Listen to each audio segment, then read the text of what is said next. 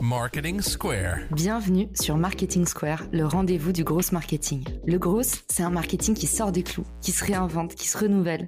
C'est aussi un mindset qui repose sur l'envie de se dépasser, de se détacher de ses opinions une bonne fois pour toutes et d'apprendre en continu. Si tu te reconnais dans cette description, que tu sois débutant ou expert, abonne-toi. Ce podcast va devenir ton meilleur allié. Je suis Caroline Mignot, grosse marketeuse et entrepreneur. Et chaque semaine, je partage sans compter des astuces concrètes, des méthodes actionnables, des idées utiles pour faire grandir ton business et rester à la pointe des nouveautés. Si cet épisode te plaît, tu peux le partager en me taguant ou lui laisser 5 étoiles sur Apple Podcast. Une surprise t'attend.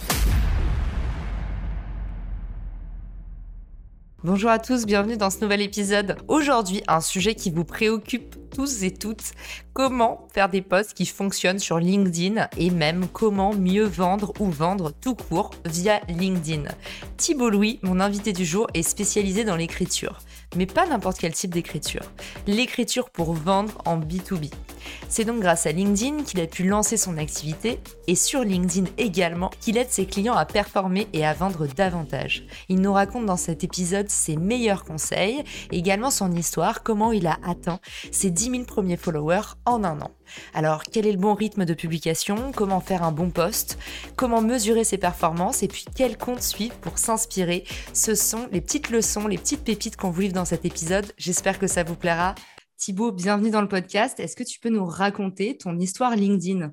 Bonjour Caroline. Alors, sur LinkedIn, euh, j'ai créé mes premiers contenus il y a environ euh, un an et demi, deux ans c'était des contenus un peu un peu plus corporate. disons que là où j'ai commencé à vraiment vraiment euh, poster, c'était quand même il y a il y a un an.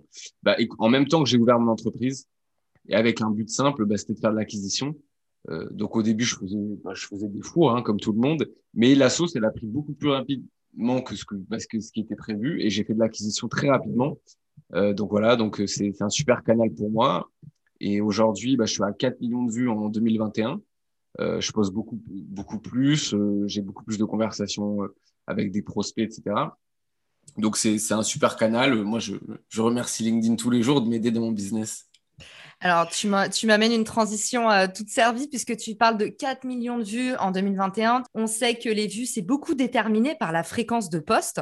Alors, 4 millions de vues, mais du coup, ça représente quoi en termes de rythme de publication? Ouais, alors, le, donc le rythme de publication, donc moi, j'ai un, outil qui s'appelle Shield, Shield Analytics, et où en fait, tu as, tout, ils, prennent toutes tes vues, ton nombre de likes, etc. Et ils te montrent en fait, tu vois, le, nombre de vues moyens, est-ce que tu as progressé, etc., etc. Donc en moyenne, moi, je, donc là, je poste euh, très précisément 0,8 fois par jour. Donc en gros, je poste bah, 6 jours sur 7 selon le selon les depuis depuis cette année.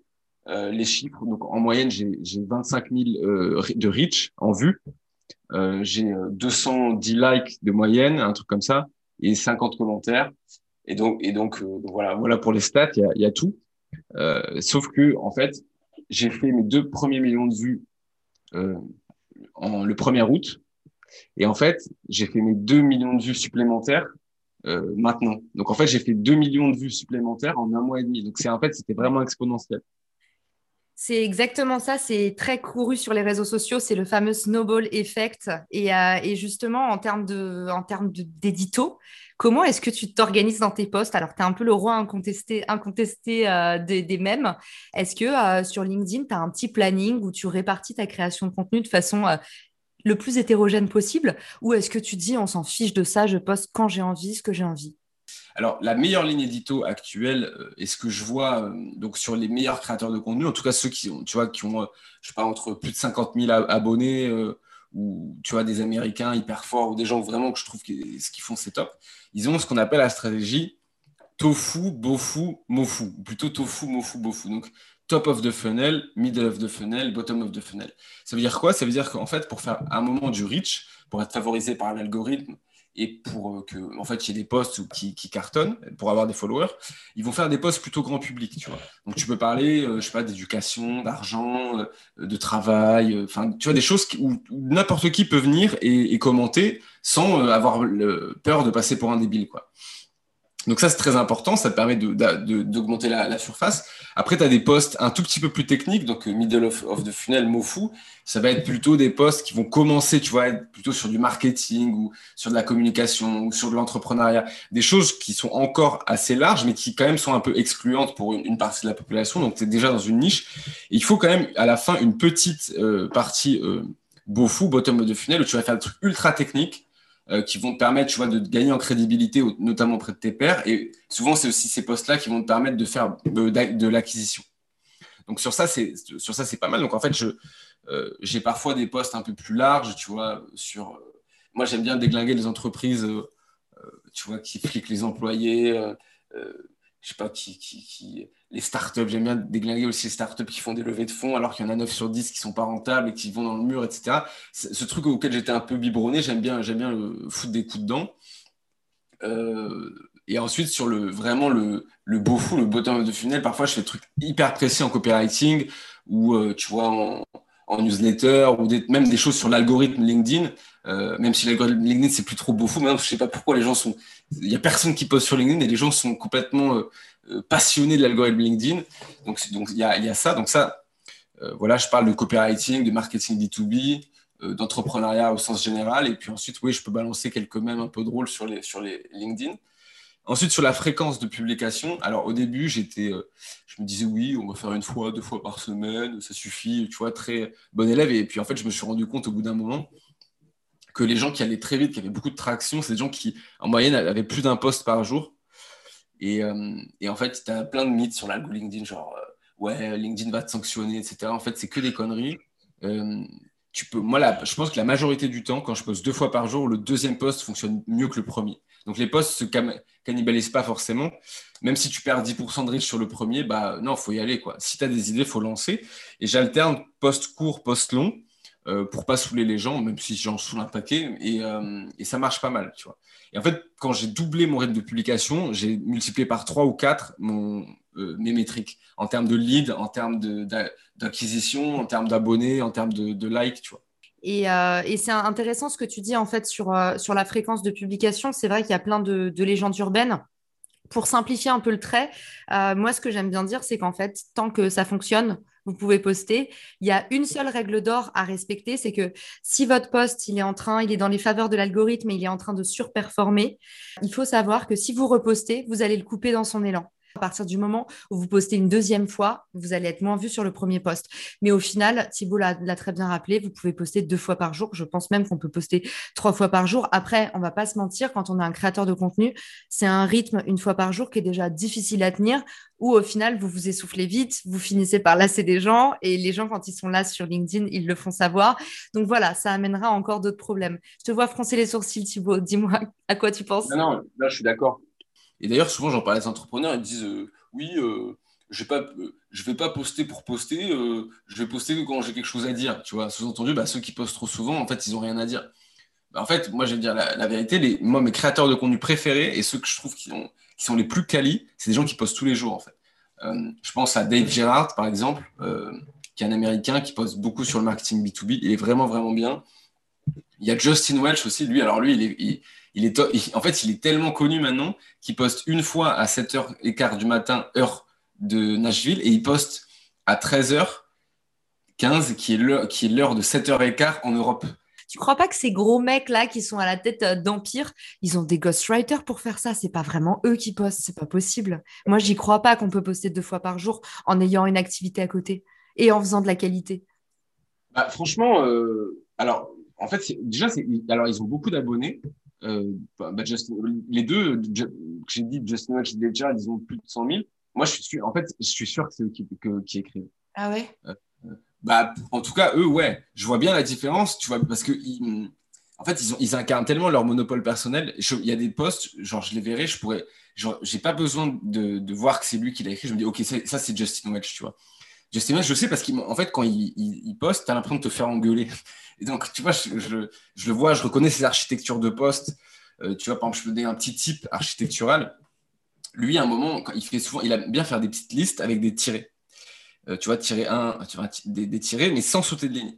c'est en fait c'est très beau architecturalement. Et ce qu'il fait, c'est qu'en fait à chaque tiré, soit la phrase elle va de la plus longue à la plus courte, soit elle va de la plus courte à la plus longue, et ça donne un effet hyper beau. Et en fait, quand tu vois le poste, tu dis ouais ça, c'est un poste de ouf. Rien qu'à l'architecture visuelle. Et donc je reconnais son architecture.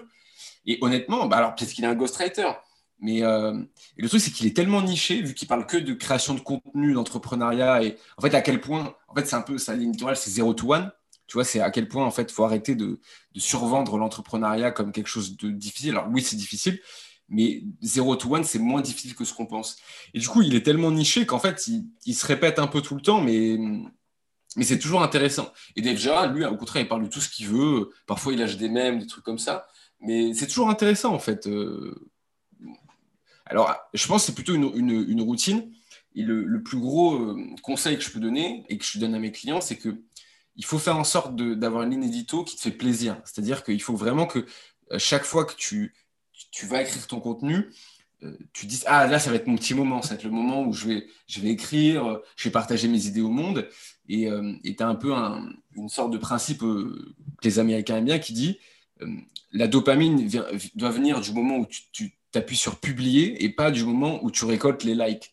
Et, là, y a, je vois encore beaucoup de gens qui sont dans, ce, qui attachent leurs émotions à leur travail euh, et notamment aux résultats, euh, tu vois, sur les réseaux sociaux. Et ça, c'est burn-out garanti. Moi, tu vois, si je fais un four, en fait, maintenant, je me suis mis une sorte de, presque une sorte de, de trick psychologique. En fait, si mon poste fait un four, ça me fait rigoler. Genre, euh, j'en rigole et je me dis, bah, bien fait pour toi, Thibaut, ça a fait un beau four, bravo, tu vois. Et de la même façon, si j'ai un poste qui part viral, eh ben, je m'en fous. Je me dis, OK, ça a marché, mais je me dis pas, tu vois, comme certains, oh, ah, j'ai passé une belle journée, j'ai passé une bonne semaine, tu vois. en fait, que ça soit keep going, quoi qu'il se passe, en fait. Ouais, bah ça c'est clair, mais c'est très symptomatique de notre besoin de validation sociale qu'on a toujours dans la vie. Quand tu es en entreprise, c'est tes collègues. Et puis quand tu es derrière ton écran, bah, c'est les likes et les commentaires. Mais pour le coup, tu as dit un truc qui m'a vraiment euh, fait tilter. Tu dis, en fait, je reconnais la patte, je reconnais la voix d'un auteur sur LinkedIn. En fait, moi, c'est une question qu'on me pose souvent. On me dit, mais euh, tu dis tout le temps qu'il faut avoir sa personnalité. Euh, comment on fait pour avoir de la personnalité par écrit? Alors, moi, un tip, que je donne souvent, je trouve ça passe très bien. C'est le, fameux euh, le parloir, tu vois, de Flaubert. Essayez d'écrire comme vous parlez et en fait, bah, réciter ce que, vous, euh, ce que vous écrivez avant de le poster. D'abord pour élaguer vos phrases et puis aussi pour essayer que justement il y ait un ton qui soit naturel et conversationnel et que ça soit un petit peu vous finalement. Est-ce que tu es d'accord avec ça? Est-ce que as, toi tu conseilles d'autres choses euh? Alors déjà sur, le, premier, sur ce que tu as dit, donc ouais, parler comme on écrit, enfin écrire comme on parle plutôt. Euh, je suis complètement d'accord. Et d'ailleurs, euh, bah, tu vois, j'ai un client là, euh, bah, aujourd'hui même. En fait, il m'a fait, j'avais une liste, tu vois, avec des posts. Il y, a, un post à un moment, il m'a dit, il a mis un commentaire, il a mis oui, trop, trop, trop langage parlé. Tu vois, il m'a dit. Bah, je, lui dis, mais est-ce que vous l'auriez dit comme ça? Il me dit oui, mais je l'aurais pas écrit comme ça. Mais je lui dis, mais c'est là où vous vous trompez en fait. Copywriting, premier, un des premiers principes, write like you talk. Et donc, du coup, faut le faire. Bah, par exemple, moi, je, suis quelqu'un qui est très grossier. Alors, j'essaie de me soigner, mais parfois, je peux pas m'empêcher et j'écris, je, alors avec des astérix pour pas mettre les mots grossiers parce que LinkedIn les, les bloque un peu, mais je mets, je, je, lui dis comment je l'aurais dit à, l'oral. Et euh, parfois, je dis, voilà, à limite, je dis ce, voilà, ce putain de truc, tu vois, parce que je l'aurais pas dit autrement, en fait, à l'oral. Donc, ça, c'est important de garder la personnalité. Par exemple, moi, je, à l'oral, bah, je bouffe toutes mes négations, bah, à l'écrit, je bouffe toutes mes négations aussi. Euh, je mets des Y, il y a. Euh. Alors, il y a des gens, ça peut les surprendre, mais en fait, ça passe très bien, bizarrement. Euh, et, et, sur ce que tu as dit, donc se réciter, c'est bien de se relire à l'oral. Et en fait, si tu, en lisant le truc, tu dis que ça fait plus écrit que tu n'aurais pas dit comme ça, il bah, faut le réécrire comme tu l'aurais dit. Donc ça, complètement d'accord. Et ça, c'est un lien avec la personnalité. Donc ça, c'est un, un, concept un peu plus théorique qui s'appelle le monopole personnel. C'est en fait tes contenus sont, censés être uniques au monde et sont censés les gens sont censés venir te voir, même en acquisition, ou rentrer en contact avec toi, parce qu'ils disent, OK, euh, cette personne, elle a quelque chose d'unique, ses contenus ne peuvent pas être remplacés comme sa personnalité, parce qu'on a tous une personnalité unique au monde, même si euh, on s'en rend pas forcément compte, en fait. Et euh, donc, le monopole personnel, c'est une intersection entre la curiosité infinie, c'est-à-dire donc sur quoi tu peux, avec tes potes, parler euh, euh, ou alors lire sur ton smartphone des trucs genre euh, de manière infinie, 3-4 heures par jour. Ensuite, c'est une intersection avec tes skills, genre sur quoi tu es naturellement hyper doué. sur quoi tu vois, tu pourrais aller dans un auditoire et parler devant un auditoire sans préparation pendant 30 minutes et les gens se diraient ah ouais il est chaud sur ce sujet tu vois. Et à la fin c'est intersection avec ta personnalité qui t'es au quotidien. Est-ce que tu es tu vois est-ce que tu es rassembleur? Est-ce que tu es plutôt provocateur? Est-ce que tu es plutôt euh, introverti etc tu vois cette intersection cette curiosité ces, compétences et cette personnalité normalement à la fin c'est censé euh, créer un, des contenus uniques tu vois qui te ressemblent. Et alors justement, toi qui travailles dans le B2B, qu'est-ce que tu en penses, toi? Est-ce que le B2B, c'est ennuyeux? Est-ce que c'est en train de devenir moins ennuyeux? Et deuxième question, parce que je sais que tu adores quand on, je pose les questions par deux, euh, qu'est-ce que tu conseilles à tes clients pour avoir leurs pattes tout en restant corporate? Tu commences par la, celle que tu veux. Ouais, alors, euh, donc, parce que c'est, ouais, il y a plein de choses. Alors, déjà, sans même que moi je te dise quoi que ce soit, il y a des stats qui montrent que genre, je sais pas, 75% des, décideurs trouvent que les, les communications B2B sont, sont, hyper boring, en fait, tu vois, sont hyper ennuyeuses. Alors, à la base, il faut savoir que le B2B, il n'est pas boring euh, parce que les gens l'ont décidé. En fait, il y, avait des boîtes comme IBM qui ont testé, en fait, de, de, faire des campagnes un peu plus fun. Sauf que, naturellement, le B2B, c'était des énormes boîtes. Tu sais, bah, le B2B, c'est, en tout cas, celles qui pouvaient communiquer, c'était des boîtes qui étaient énormes, tu vois. Euh, qui vendaient, je sais pas, des logiciels cloud, des, des, des banques, des trucs comme ça. Et en fait, c'est juste que ben, les comités ont tué la créativité des, des, gens. Parce que quand, quand tu voulais faire euh, de la communication, les gens disaient Ah, mais on va pas vendre des logiciels avec cette telle communication, on va pas euh, faire ci, faire ça. du coup, ça faisait forcément. Hmm? Ouais, tout à fait complètement d'accord avec toi, ouais. Ça fait, tu vois, donc il y avait beaucoup de. En fait, on était à la recherche du consensus, et le consensus, c'est ce qui tue la créativité notamment dans les boîtes B2B de base, les gens n'étaient pas forcément les plus fun. Mais, euh, mais le truc, c'est que ça, ça, a changé. Et, après, a posteriori, on s'est dit, ah ben non, euh, le B2B a toujours euh, communiqué comme ça, du coup, bah, on va faire des trucs boring. Et en fait, non, ça a complètement changé. Pourquoi? Parce qu'en en fait, on, les gens aujourd'hui, ils, ont complètement modifié leur manière d'acheter, même en B2B. Que tu achètes des imprimantes pour ta boîte, que tu achètes un logiciel, que tu achètes, je sais pas moi, euh, la chasse, aller chasser des bureaux, enfin n'importe quoi. En fait, les gens, euh, ils, vont sur Internet et ils font des recherches. Et sauf que il y a eu tellement, en fait, c'est tellement facile aujourd'hui de se cacher, de créer un site, des, mentions légales et en fait d'aller en Thaïlande et puis de, en fait d'être un, truc d'arnaque que les gens ils ont, ils ont un radar à bullshit. donc qu'est-ce qu'ils font? Ben, moi je vais dire un truc que je fais par exemple quand je fais des prestations. Quand, quand, je vais regarder, il y a trois, trois boîtes qui se battent sur Google, tu vois, sur les mots-clés que j'utilise. Et ben, je vais sur LinkedIn, je regarde euh, les boîtes en question, je vais voir la tête du dirigeant et je regarde si, la, si la, sa tête me plaît et si, si, j'ai confiance, et ben j'achète à ça. Et ça, ça m'est arrivé par exemple. Tu fais au faciès, d'élite faciès, Thibaut. Non, mais quand je dis à la tête, c'est que. C'est pas beau ça.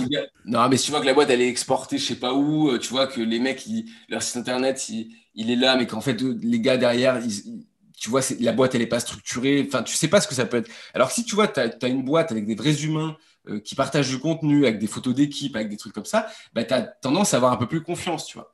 Et, euh, et, donc en B2B, bah ouais, aujourd'hui, les gens sont, ont envie d'être rassurés sur leur achat. Et ils ont surtout envie bah, qu'il y ait un commercial derrière, un, un account manager qui s'occupe bien d'eux, tu vois, qui. Euh, en fait, ils s'en foutent, tu vois, s'ils achètent une imprimante, que l'imprimante, elle est 5000 couleurs ou 7000 couleurs. Enfin, tu vois, ils veulent qu'en fait, les gens lui disent, bah, euh, euh, si, euh, si, demain vous avez un problème, Sophie vous engage à vous appeler dans les deux heures et à régler votre problème. Et, ils veulent que Sophie soit, soit cool avec eux et que, tu vois, quand ils renouvellent le contrat avec Patrice, bah, Patrice soit à l'écoute, etc. Donc en fait, l'humain a pris une énorme place en B2B et ça se voit notamment bah, sur le, LinkedIn. Maintenant, les gens, ils achètent ils achètent les, les, les marques parce qu'ils disent Ah ouais, bah, tu parlais de euh, Guillaume Moubèche tout à l'heure. Bah, Guillaume Moubèche, ah ouais, euh, Guillaume Moubèche, euh, il, il, a l'air trop cool. En plus, c'est une boîte française. Et puis, sa boîte, ils sont vraiment cool. Ils sont passés sur Combini. Bah, du coup, si tu, tu veux acheter Safe, Loft, ou qui a un truc où en fait, ils sont tous des, des têtes de, de, vendeurs de tapis et que et que et que tu as l'Emlist avec une communication un peu plus cool, et bah, les gens achètent l'Emlist en fait. Tu vois. Ouais, donc en fait, créer une communauté, ça permet vraiment de se constituer le capital sympathie qui fait que toi, ça te crée de la confiance et tu as envie d'acheter la marque. Ouais, il ouais, y, a, y, a de ça, il y a de ça, euh, y a de ça clairement en fait. C'est euh, alors souvent je dis un truc et je, ne sais pas pourquoi les gens sont rarement d'accord, mais Simon Sinek parlait de l'ère du why et aujourd'hui je me demande si en achat on n'est pas dans l'ère du who, tu vois. C'est pas pourquoi il a fait ça, mais qui a fait ça, tu vois. Genre, euh, et plein de gens vont dire oui, moi j'ai acheté telle boîte parce que j'aime bien la nana. Moi j'achète euh, j'achète que Tesla parce que c'est Elon Musk et, que je ne voudrais pas une autre voiture électrique. Tu vois. À double effet d'ailleurs, dans l'autre sens, avec les balance-tons. Ah bah tiens, regarde, lui il a fait ça, aussi culture de la dénonciation à fond, tu vois. Donc effet retort. Bah, exactement. Alors je ne vais pas citer de boîte pour pas me mettre des gens à dos, mais je, pas, je pense notamment à une boîte de bijoux qui, qui, a eu beaucoup de problèmes. Bah, euh, tu vois, ils, ont perdu beaucoup d'abonnés. Les gens disent oui, je suis déçu. ils, ont fermé leur magasin. Ils ont perdu des, milliers de followers euh, en 24 heures, un truc comme ça. Mais surtout, ils ont fermé leur site e-commerce. C'est un truc euh, aberrant. Ouais. Et tu vois, mais même moi, enfin, il n'y a pas besoin d'aller plus loin. Mais genre moi, qui, genre qui, j'ai eu des problèmes à un moment. Enfin, des problèmes. Disons que j'ai pas toujours été bien traité dans les boîtes. Tu vois, si demain j'apprends qu'un de mes prestataires ou un de, des, des, personnes à qui j'ai acheté un logiciel ou quoi, je, je sais qu'il y a, si je sais que c'est avéré qu'il y a des problèmes de management et que les gens sont maltraités ou que le boss c'est un, enfoiré et tout, je, je, vais vraiment reconsidérer immédiatement euh, l'achat, tu vois. Et alors, même en B2B, surtout en B2B probablement d'ailleurs. Après, euh, euh, après, LinkedIn étant un, un réseau de euh, employee advocacy, justement, est-ce que tu n'as pas peur qu'on euh, soit en plein dans le euh, greenwashing, à mettre du mascara sur un cocard, comme on dit, avec des boîtes qui font n'importe quoi en interne et qui potentiellement ont une belle communication LinkedIn? C'est un cas qui peut exister, je me fais l'avocat du diable, Thibaut, mais c'est aussi un cas qui peut exister parce que finalement, LinkedIn, la, e-réputation, c'est pas non plus la vraie vie. Ouais, exactement. Exactement. Bah, de toute façon, c'est les gens se construisent des, marques personnelles, hein, parce qu'il ne faut pas oublier que bah, dans les dirigeants, euh, tu n'as pas que des gens roses, hein, tu as des enfoirés aussi. Je veux dire, s'il y a tant de gens en burn-out, c'est que tu as des gens qui sont, vraiment des, des, enfoirés. Et donc, du coup, bah, les gens se disent, oui, sois authentique sur les réseaux. Bah, ouais, mais si, si, si, dans, la, dans la vie, tu n'es pas quelqu'un de bien, ça va être, euh, bah, tu vas devoir te créer euh, une, image, forcément. Ou alors, tu communiques pas du tout, quoi.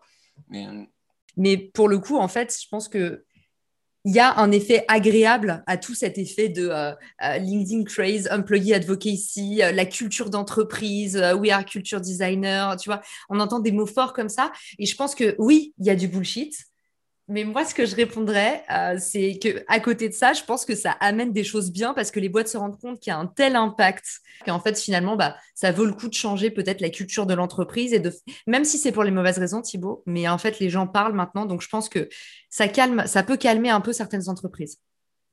Ouais, ouais, ouais non, mais clairement, euh, clairement. Bah, le, oui, le fait que tu, tu sois plus tout seul, tu vois, euh, face aux, grandes entreprises qui vont dire oui, tu peux rien faire. De toute façon, euh, si tu fais des bêtises, bah, tu trouveras plus jamais de, travail dans ce monde. Enfin, tu vois, tu, connais la classique. Alors, sur ce que tu as dit, tu as, utilisé un terme, euh, un terme intéressant qui est l'employé de vocatie. Mais justement, tu vois, entre, pour moi, entre toutes ces boîtes, donc tu parlais, donc, si on parle, prendre l'Emlist, tu vois, Germinal, des choses comme ça. Donc, elles, ce qu'elles font, alors elles, elles appellent ça stratégie Adventures.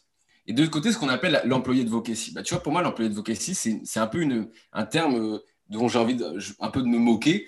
Pour moi, l'employé de vocatie, ça va être, tu vois, des mecs qui vont mettre des photos, euh, euh, tu vois, sur Instagram, genre Starbucks ou Google ou des trucs comme ça. Ou alors, Google, en fait, tu sais qu'il y a, j'ai vu plein de trucs là, Doctolib ou Google, qui en fait, tous les nouveaux employés, ils ont, ils ont une trame et en fait, ils mettent tous le même poste, ils changent juste, tu vois, le, le nom, la date et ils foutent ça, et ben en fait, pour moi, ça, c'est ce qu'on appelle l'employé de vocatie, c'est un peu se faire voir, dire que, voilà, marque employeur. Et moi, c'est très différent, en fait, de créer des marques personnelles propres aux employés, comme font l'Emlist, Germinal, Wallaxy. Euh, euh, et, tu vois, tu m'as dit, bah, les boîtes de plus en plus se rendent compte de l'importance de ça. Et ben, et ben, en fait, quand même, quand on y pense, des boîtes qui organisent des, des stratégies de communication à vraie valeur ajoutée sur LinkedIn, il n'y en, a, en a pas en fait. il n'y en a même pas 10 en France. Ou, alors elles essayent et elles n'y arrivent pas. Et c'est un des gros problèmes que, que, certains de mes clients ont eu. Euh, parce que, un, bah, tu vois, si, tes, employés, ils n'ont pas des coûts dans ton business, pourquoi ils, posteraient? Deux, bah, les mêmes raisons que des entrepreneurs n'ont pas envie de poster. Syndrome de la page blanche, syndrome de l'imposteur, syndrome de légitimité, peur de te prendre un bid, peur d'avoir des haters. Et donc, c'est hyper difficile pour ces boîtes. Et toutes ces boîtes aujourd'hui qu'ils font, elles récoltent quasiment tous les bénéfices. C'est un modèle winner takes all. Quoi. Et du coup, qu'est-ce que tu leur conseilles à tes clients, ceux qui sont pris dans cet écueil où en fait, bah, euh, tu, leur, euh, tu leur conseilles de faire poster leurs employés et les employés, c'est pas aussi automatique que ça? Qu'est-ce qu'on peut faire C'est ça? Bah, alors déjà, euh, bah, c'est bien de montrer l'exemple en le faisant, mais il y a un truc, c'est qu'il y a des gens que, j'ai accompagnés où en fait, il y avait un fondateur qui le faisait, enfin une fondatrice qui le faisait, mais même les, autres de l'équipe fondatrice ne le faisaient pas, tu vois. Euh, à tel point que, euh, tu vois, j'ai discuté avec des, des VC. Alors là, j'étais à une réunion avec deux VC et les deux, et VC m'ont dit en 2021, si la boîte n'est pas rentable et veut des sous et qu'on leur donne des sous et qu'il n'y a pas un au moins un des fondateurs de l'équipe qui est sur YouTube ou alors sur LinkedIn ou alors sur un podcast, enfin n'importe quoi qui soit un peu proche de ce qu'on appelle le modèle créapreneur, bah, ça veut dire qu'en fait, ils se privent d'un canal d'acquisition organique. Et donc, alors je te parle pas forcément de, tu vois, de boîtes qui sont dans les biotech ou, ou, tu vois, ou des gens qui vont sur la Lune. Je te parle de, boîtes tu vois, simples en B2B, mais non rentables. Et bah, les investisseurs diraient pourquoi je leur donnais de l'argent? Parce qu'ils ne sont pas skin in the game en fait. Ils ne sont pas prêts à aller au bout avec leur business et se mouiller sur des canaux comme ça gratuits. Donc ça, c'est... Et, pour, bah, pour les employés, bah, c'est une question un peu... C'est une question très difficile. Déjà, c'est leur faire comprendre qu'ils ont autant à gagner que la boîte, parce qu'en fait, ta marque personnelle, euh, tu parlais de Nina Ramen tout à l'heure. Nina Ramen, on a fait un podcast la dernière fois. Si en fait, elle ne publie pas depuis qu'elle est à Germinal. Elle publiait déjà avant qu'elle était à l'école du recrutement. Et grâce à ses posts, en fait, elle était déjà euh, vue sur LinkedIn par Germinal. Et donc, elle n'avait pas forcément besoin de faire ses preuves. Et, donc, elle s'est faite recruter comme ça. Donc, elle, alors, je ne sais pas exactement quel est son statut aujourd'hui à Germinal, mais c'est positif pour, le, pour les, employés, notamment en fait s'ils veulent euh, être entrepreneurs demain. Moi, c'est ce que je dis aux aspirants entrepreneurs et, aux, étudiants. Alors beaucoup d'étudiants, c'est aux étudiants, c'est attendez pas d'avoir fini votre diplôme pour créer du contenu, faites-le dès à présent en explorant. Et aux, salariés qui veulent être entrepreneurs, je leur dis mais attendez pas d'avoir pris la décision d'être entrepreneur, d'être sorti de la boîte pour commencer, mais créez votre actif dès maintenant. En fait, ça vous servira euh, plus tard. Ça, c'est difficile à le faire comprendre. Et après, un truc un peu plus polémique, bah, si euh, ils n'ont pas peur, ils n'ont pas prévu de le faire, ils n'ont pas prévu d'être entrepreneur ou de une marque personnelle, si les, les, employés n'ont pas d'equity dans le business, ils n'ont pas des parts dans le business, bah, tu peux pas les forcer à le faire. Tu vois Parce que d'ailleurs, quand on parlait de l'employé de Vocacy, avant que tu postes sur Instagram ou sur Twitter, si tu as des postes de, management ou autre, ça doit être validé par la, direction. Et bah, pour moi, c'est pas du tout ça. Tu dois laisser parler la personne comme elle a envie de le faire. Donc, toi, quand tu accompagnes des entreprises comme ça, est-ce que ça t'arrive euh, d'accompagner euh, trois ou quatre personnes, dirigeants ou pas, d'une entreprise en même temps? Euh, Ouais, ouais. alors, oui, oui. Comment tu ventiles ça alors? Déjà, il faut créer une ligne, éditoriale personnelle parce que souvent, en fait, le gros problème, on va dire, du gros pourcentage des gens qui veulent publier, c'est qu'en fait, ils écrivent des textes et je leur dis, OK, imaginons que ce texte, on, le prenne et on ne le mette pas sous ton nom, mais on le mette sous le nom de ta boîte. Est-ce que euh, ça choquerait les gens? Et il me dit, ah ouais, c'est vrai que c'est interchangeable. Et en fait, à partir du moment où tu fais des textes interchangeables entre ta marque et toi en tant que personne, c'est-à-dire que tu n'as pas compris le, principe de marque personnelle. En fait. et, le truc, c'est qu'en fait, les contenus de ces gens, le, plus gros écueil qu'ils ont, c'est qu'en fait, ces contenus sont interchangeables. En fait, Jacques a écrit des trucs que Sophie aurait pu écrire, etc. Parce qu'en fait, ils veulent pas se mouiller et parce qu'ils, parce qu'en fait, ils modifient ce qu'ils auraient dit naturellement. Et donc souvent, je leur dis, ok, fais-moi un vocal et explique-moi ce qu'il y a écrit dans ce poste. Donc souvent, ils font un vocal, ils m'expliquent le poste, et ils utilisent des métaphores, des gros mots, des expressions familières. Et je leur dis, bah, tu vois ce que tu viens de me dire, tu dois, l'écrire mot pour mot quand c'est bien. Et la deuxième chose, c'est si euh, ils font un vocal et qu'en fait, ils m'expliquent le poste et que je comprends pas, et ben souvent, c'est qu'en fait, dans leur tête, c'est pas clair. Et ça, c'est hyper important, c'est qu'en fait, le processus d'écriture, c'est un processus de clarification de la pensée. C'est pour ça que c'est douloureux. En fait, c'est pas douloureux d'écrire, c'est douloureux parce que tu pensais dans ta tête que c'était clair, en fait, c'est pas du tout clair. Donc, c'est une idée, un. Donc, euh, là-dessus, c'est hyper important. Et en fait, sur cet exercice de, vocal, euh, ça leur permet de clarifier leur pensée de 1 et de 2 de se rendre compte qu'en fait, parfois, ils ont juste à parler euh, et, et, puis écrire ce qu'ils, ont, ont à dire. Quoi. Euh, une question qui revient tout le temps, c'est qu'on me dit oui, sur LinkedIn, il y a un super ROI, euh, Grégoire Gambato a posté là-dessus, c'est possible de faire je ne sais pas combien de milliers d'euros à partir d'un poste. Toi, qu'est-ce que tu en penses? Est-ce qu'on peut vendre depuis un poste? Est-ce que tu le ferais? Qu'est-ce que tu conseilles à tes clients? Deux choses. La première chose, c'est que créer du contenu en marque personnelle dans une logique d'acquisition, euh, tu, en fait, tu crées pas du contenu sur LinkedIn ou sur YouTube ou autre dans une logique de vente, donc tu crées pas du contenu pour vendre, tu crées du contenu pour être considéré comme le leader d'opinion le plus crédible sur ta niche et sur ton secteur. Et le jour où la personne a un besoin dans ton domaine, elle t'appelle. Donc ça, en fait, c'est possible que tu fasses un post, que personne t'écrive, mais que peut-être que ce poste-là, six mois plus tard, les gens s'en rappelleront et qu'en fait, à chaque fois que les gens auront un besoin dans ce domaine-là, ils t'auront appelé et probablement à cause de ce poste-là. Et donc, en fait, le, le, le, but, c'est un peu show up le, maximum. Et plus tu vas écrire, plus tu vas être identifié sur ton domaine et plus on va penser à toi là-dessus. Donc ça, c'est la première chose, c'est qu'en fait, tu n'écris pas pour vendre, tu écris pour attirer des gens dans le même état d'esprit que toi. Sur, et dans, dans cette, ce paquet de gens dans le même état d'esprit que toi, il y en a qui vont te payer, en fait. Et c'est ça, les clients. Ça, c'est la super stratégie de demand generation sur LinkedIn. Et la deuxième chose, c'est est-ce qu'on peut vendre Du coup, en gros, bon, bah, si on n'est pas grand, c'est est-ce qu'on a besoin de faire de l'engagement pour vendre? La, réponse est non. Euh, tu vois, LinkedIn, c'est une super plateforme de traction. C'est c'est pas très compliqué de faire plus de 1000 vues sur un post. Moi, j'ai donc j'ai un reach. Alors, j'ai un beau reach, mais je suis euh, entre 20 000 et 25 000 par post actuellement. Mais même à 2000, 2000, c'est déjà énorme. Si, si, ton audience est qualifiée, si c'est les bonnes personnes, bah tu, il y a des gens. Moi, j'ai eu un, un, client qui était dans un client dans le domaine du SEO. Et ben, il faisait, je sais pas, il faisait pas beaucoup de likes. Il faisait 20 likes par post, mais ils ont réussi à décrocher des contrats, tu vois, Parce que c'était bien fait, c'était crédible. Quelles sont les personnes qui t'inspirent sur le réseau, sur LinkedIn? Ouais, alors, euh, donc c'est une question, euh, donc je vais, je vais, répondre. Alors, je sais que les Français n'aiment pas trop cette réponse, mais je trouve que les gens les plus intelligents, en tout cas qui m'inspirent le plus, c'est les gens qui, du coup, sont pas sur LinkedIn, ils publient beaucoup sur Twitter. Moi, j'ai sur Twitter ce qu'on appelle un fil parallèle. C'est quoi? C'est qu'en fait, as un fil, le fil principal, c'est les gens que tu suis, sur lesquels tu es abonné. Et le fil parallèle, c'est les gens où en fait, tu es allé sur Twitter, tu es allé sur la petite cloche sur leur profil et tu as mis recevoir des notifications en premier. Ce qui va faire en sorte que ces gens, tu vas recevoir euh, des notifs. Et, et moi, j'en ai sept. Et ces sept-là créent un fil parallèle et je vois que. Et donc, il y en a sept. Il y a Peter Levels. Donc, c'est un, freelance euh, compagnie of one un peu qui crée plein de logiciels SaaS. Il est hyper intéressant. Il est, nomade digital. Tu as Paul Graham, le fondateur de Y Combinator, qui a toujours des très intelligents, des bonnes réflexions sur, le contenu, sur les startups, sur l'argent. Très, très smart. Nassim Taleb aussi, qui est un des auteurs les plus influents du 21e siècle. Euh, et ensuite, tu as euh, donc David Perel, qui, est pas mal sur le monopole personnel, sur l'écriture. Jack Butcher sur le design et le monopole personnel. Et ensuite, mon amoureux, bah, c'est Naval Ravikant. C'est l'auteur de. Enfin, pas l'auteur, mais c'est il y a eu un livre sur lui qui s'appelle Le Almanac of Naval Ravikant. C'est un livre qui, je pense, a changé quand même pas mal ma vie. Et je recommande à tout le monde de, de, suivre ces gens-là. Ok. Et euh, du coup, on va finir le podcast sur le meilleur conseil qu'on t'ait donné avant de te lancer sur LinkedIn?